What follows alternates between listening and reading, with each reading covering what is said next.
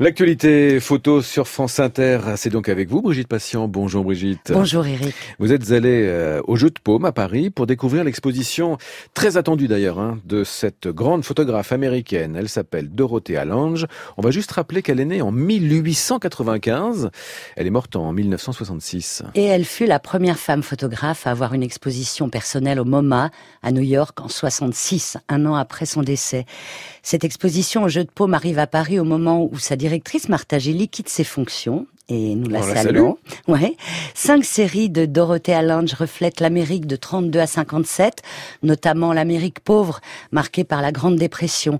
L'exposition s'appelle Les politiques du visible.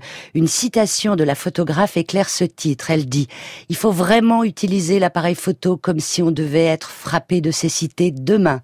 Vivre une vie consacrée au visible, c'est une entreprise considérable, quasiment inaccessible, mais quand les photographies magistrales sont produites, c'est dans cette direction-là qu'il faut aller. La commissaire Pia Viewing. Comment définir la pratique de l'ange par rapport à d'autres?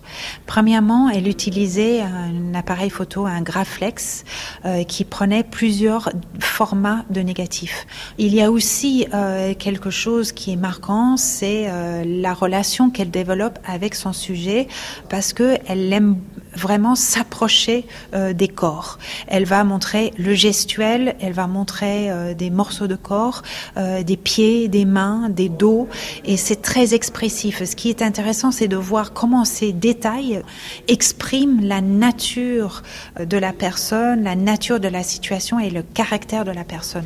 L'une des photos, Eric, les plus connues de Dorothée Allinge. C'est la migrante. Ben, bien sûr, c'est la mère migrante qu'elle a fait quand elle répond à la commande de la Farm Security Administration FSA.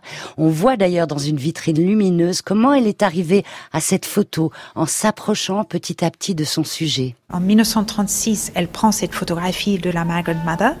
Euh, donc, elle fait euh, six prises de vue. En fait, elle va faire une première prise de vue au lointain où on voit toute la scène, euh, on voit la tante de fortune, on voit euh, euh, la famille à l'intérieur, et puis petit à petit, elle se rapproche de la maman, on voit les enfants, et après il y a la finale, l'icône, hein, l'image qui est devenue iconique. Cette photographie a été publiée en 1930 dans une revue photographique qui s'appelle US Camera. Et euh, à partir de là, euh, elle a été beaucoup, beaucoup euh, diffusée.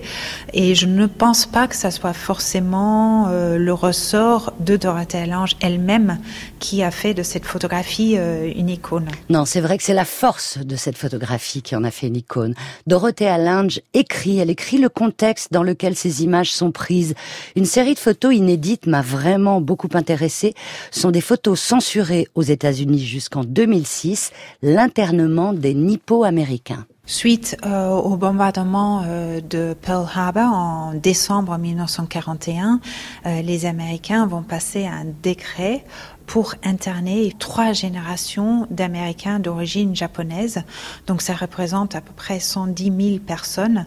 Et euh, ils vont euh, demander à deux photographes de photographier euh, ces camps. Dorothée Allange d'abord, entre mars 1942 et juillet 1942. Et puis aussi un certain Ansel Adams.